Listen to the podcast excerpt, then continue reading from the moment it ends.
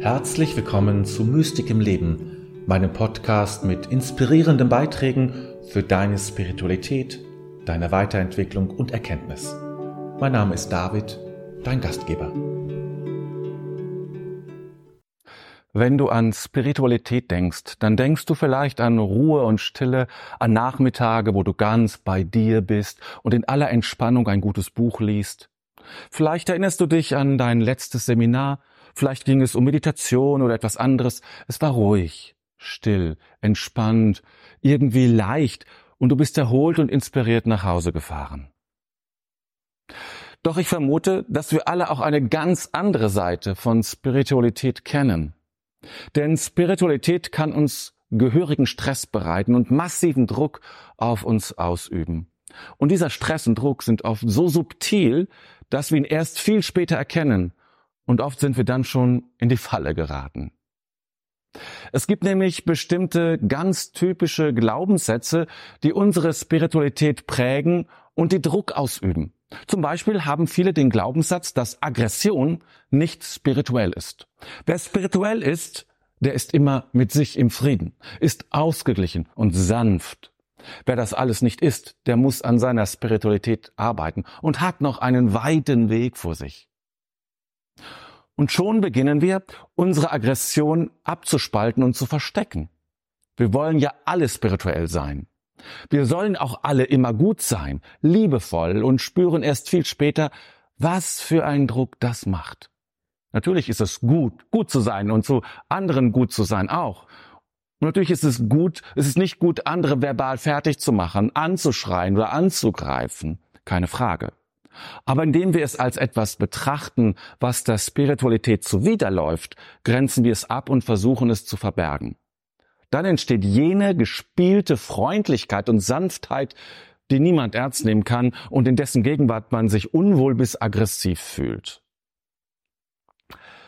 Ich erkenne genau fünf weitere Glaubenssätze oder Botschaften, könnte ich auch sagen, die wir teilweise alle in uns tragen und die wir dringend erlösen müssen. Botschaft eins: Nur so ist es richtig. Das ist, das ist eine ganz typische Vorstellung. Man hat sich für einen Weg entschieden und nun weiß man, dass es nur noch diesen einen Weg gibt. Die anderen acht, die müssen noch suchen, sind Verirrte, gehen einen falschen Weg. Du musst so und nicht anders bei der Meditation sitzen. So musst du knien. So musst du beten. So musst du still sein. Diese Bücher musst du lesen. Du musst einen Meister oder eine Meisterin haben. Und wenn du das nicht hast, dann bist du verloren. Gehst den falschen Weg. Und der Weg ist deshalb richtig, weil er schon immer so weitergegeben wurde. Deshalb musst du ihn auch gehen. Aber wir befinden uns in unserer Gesellschaft derzeit an einem Scheideweg. Und es wird dazu kommen, dass wir nicht mehr nur etwas machen, weil es die Menschen vor uns auch so getan haben. Hüte dich also vor dem nur so ist es richtig. Suche vielmehr deine Form.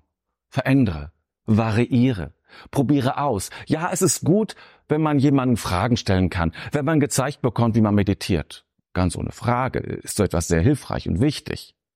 Aber das ändert nichts daran, dass du immer deinen Weg finden musst. Botschaft Nummer zwei. Du tust zu wenig. Auch ein sehr fataler Satz, der in vielen von uns ganz tief steckt. Denn es ist nie genug.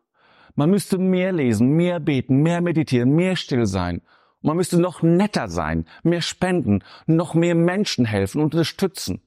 Nie kommt man an den Punkt, wo man wirklich sagen kann, jetzt hast du für heute genug getan.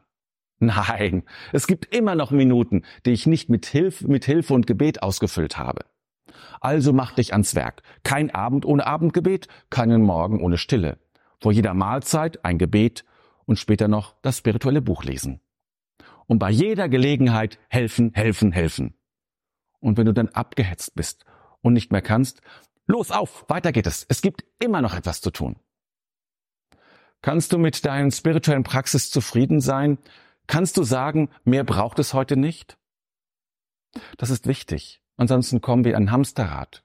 Wir machen immer mehr und erkennen immer mehr, dass es noch nicht genug ist.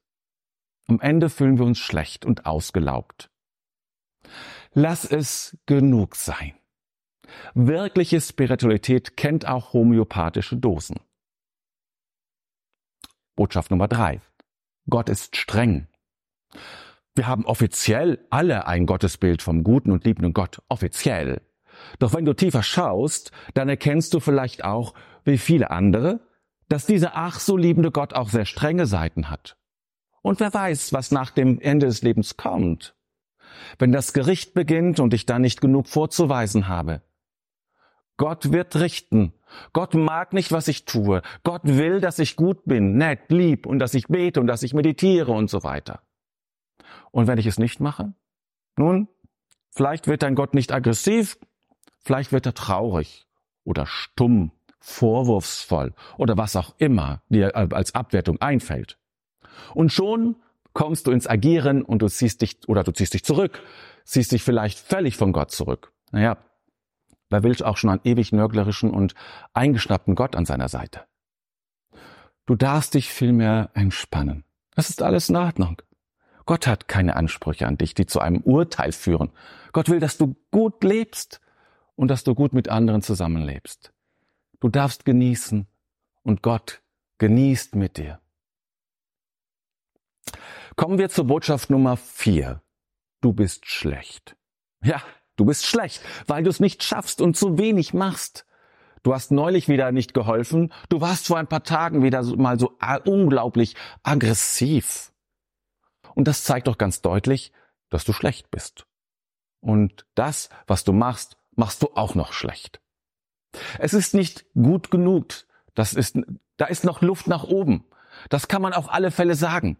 Und du bist nie würdig, sondern vielleicht sogar unsauber, unrein, hast Schuld auf dich genommen und du musst du, und die musst du erst mal abwaschen.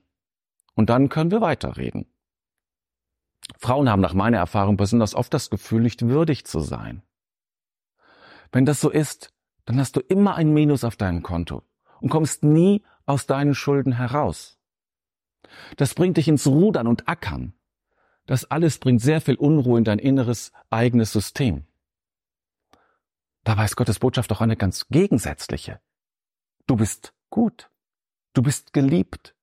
Alle anderen Einflüsterungen kommen nicht von Gott. Botschaft Nummer 5. Du musst viel leisten. Das Leistungsprinzip hat schon lange Einzug in die Spiritualität gehalten.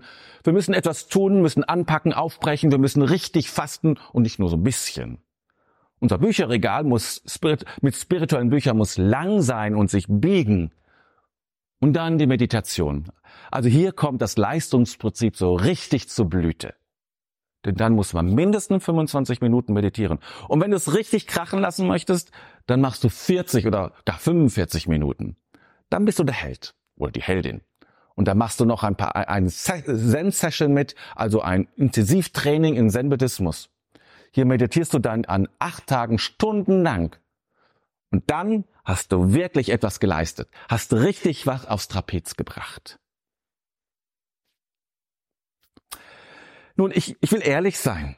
All diese Botschaften haben natürlich auch einen kleinen Aspekt, der nicht zu missachten ist. Aber als ein solcher Glaubenssatz sind all diese Sätze toxisch. Deshalb möchte ich dir etwas mitgeben, einfach ein paar Hinweise, worum es wirklich geht. Und das erste ist, niemand hat das Recht, über deine Spiritualität zu bestimmen. Es ist deine Form des spirituellen Lebens, um die es geht. Und egal, wo du bist und was dir wichtig ist, du bestimmst deine Form. Hol die Inspiration von außen. Aber die Entscheidung, was du übernimmst, triffst du in deinem Inneren. Das ist ein wichtiger Aspekt der Selbstverantwortung. Spiritualität soll sich gut anfühlen. Und damit meine ich nicht so etwas wie Wellness. Du darfst spirituell sein und dann im Bauch spüren, ja, das ist gut, das ist richtig, das fühlt sich richtig gut an. Und deshalb nimm auch deine Signale im Körper wahr, die sagen, hier läuft etwas falsch, lass, lass das. Tu das nicht mehr oder nicht mehr so, so, so viel Intensität. Dein Körper weiß, was gut ist. Gerade in unserem Bauch können wir intuitiv und schnell feststellen, was uns behagt und was nicht. Das heißt nicht, dass alles, was der Bauch sagt, ungefragt übernommen und entschieden wird. Aber es ist eine ungeheuer wichtige Quelle, um dann im Herzen eine Entscheidung zu fällen. Daraus entsteht dann letztlich deine ganz eigene Spiritualität. Es gibt nicht One Fits for All. Es gibt nur verschiedene Themen, Übungen und Geschichten und du schaust, was gut für dich ist. Ich nehme gerne das Bild vom, des Einkaufens im Supermarkt. Ich gehe mit meinem Wagen durch die Regalreihen und nehme mit, was ich brauche. Angeboten wird mir viel mehr und manchmal gönne ich mir etwas, was nicht auf meinem Zettel steht und eigentlich auch nicht notwendig ist. Dennoch nehme ich natürlich nicht alles mit, nur weil es mir angeboten und angepriesen wird. Und so mache ich es auch im Leben und erst recht, wenn es um Spiritualität geht. Nimm in dein Leben auf, was du brauchst und das andere lass im Buch, im Seminar, in der Beratung oder wo auch immer zurück. Es wird sicherlich freund, freundlich gemeint sein, aber du kannst es dennoch da lassen. Natürlich gehört zum Spiritualleben auch, sich herausfordern zu lassen. Und natürlich gibt es bei der Meditation Sitzweisen, die ungesund sind und den Prozess in der Stille nicht fördern. Aber immer darfst du fragen, wozu das gut ist. Du darfst es verstehen wollen und du darfst immer sagen, dass du es anders machst, weil du andere Erfahrungen gemacht hast.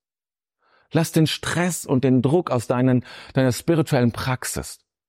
Du darfst dich wirklich entspannen und zurücklegen.